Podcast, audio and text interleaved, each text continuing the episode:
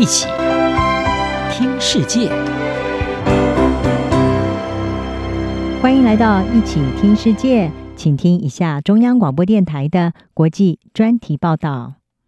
今天的国际专题要为您报道的是：展望二零二三年，全球充满挑战的一年。在俄罗斯侵略乌克兰以及 COVID-19 疫情的阴影笼罩之下，多事之秋的二零二二年已经告终。展望二零二三年，毫无疑问的，全球仍将会受到俄乌战争和新冠疫情的影响。史无前例的 COVID-19 疫情在过去两年多来，让各国是封锁边界。虽然在进入二零二二年下半年之后，疫情趋缓。但是这个时候，中国放松疫情管制，疫情加剧，导致感染人数还有病死人数都激增。再加上俄乌战争还没有看到停止的迹象，甚至有引发核子冲突的隐忧，也升高全球地缘政治的风险，冲击全球经济和能源市场。俄罗斯在二零二二年二月二十四号入侵乌克兰的时候，点燃了一场袭击全球的能源危机。并且导致全球通货膨胀不断的升高，同时呢，也让各国惊觉在能源转型和能源安全方面的投资是严重的不足。因为欧盟和美国对挑起战争的俄国实施严厉制裁，造成石油和天然气市场的严重波动，还有不确定性，也使得各国为了确保重要能源供应链而展开竞争。大多数的专家一致认为，能源问题将会继续的成为二零二三年全球面临的重要挑战之一，无论是在经济市场还是在政治方面。晨星的欧洲股市策略师菲尔德他表示，能源将会是二零二三年还有以后数年的一个关键主题，并且将会继续的保持在投资者心目中最重要的位置。此外，受到战争和疫情的影响，全球脆弱国家面临经济复苏乏力、食品和能源价格上涨，还有原本就已经高涨的公共债务等三重冲击。根据世界经济论坛的数据，目前全球有超过一亿人因为冲突和灾难而逃离家园，预计到了二零二三年，将会有三点四亿人需要人道援助。人权团体国际救援委员会已经把二十个国家列入二零二三年人道主义危机国家的紧急观察名单，其中索马利亚、伊索比亚还有阿富汗是排在前三位。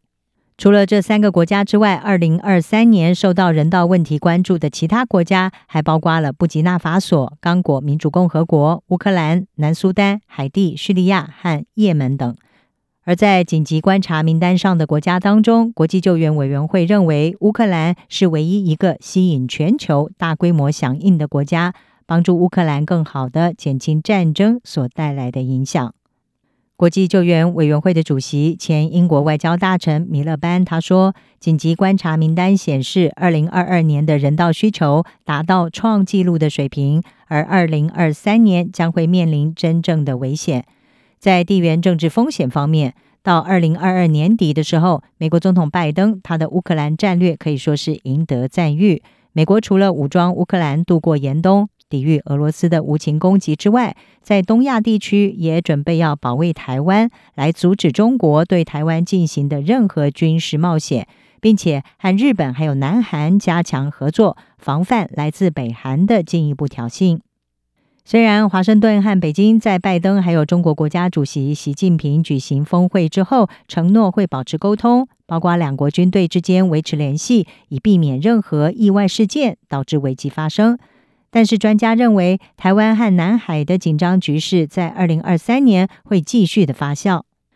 至于在美中贸易角力方面，美国官员正在寻求和荷兰还有日本达成三方协议，以扩大遏制中国晶片业的成长。相关的决定可望在二零二三年达成，并且呢，将会成为二零二三年欧盟和美国联合对抗中国的重要课题之一。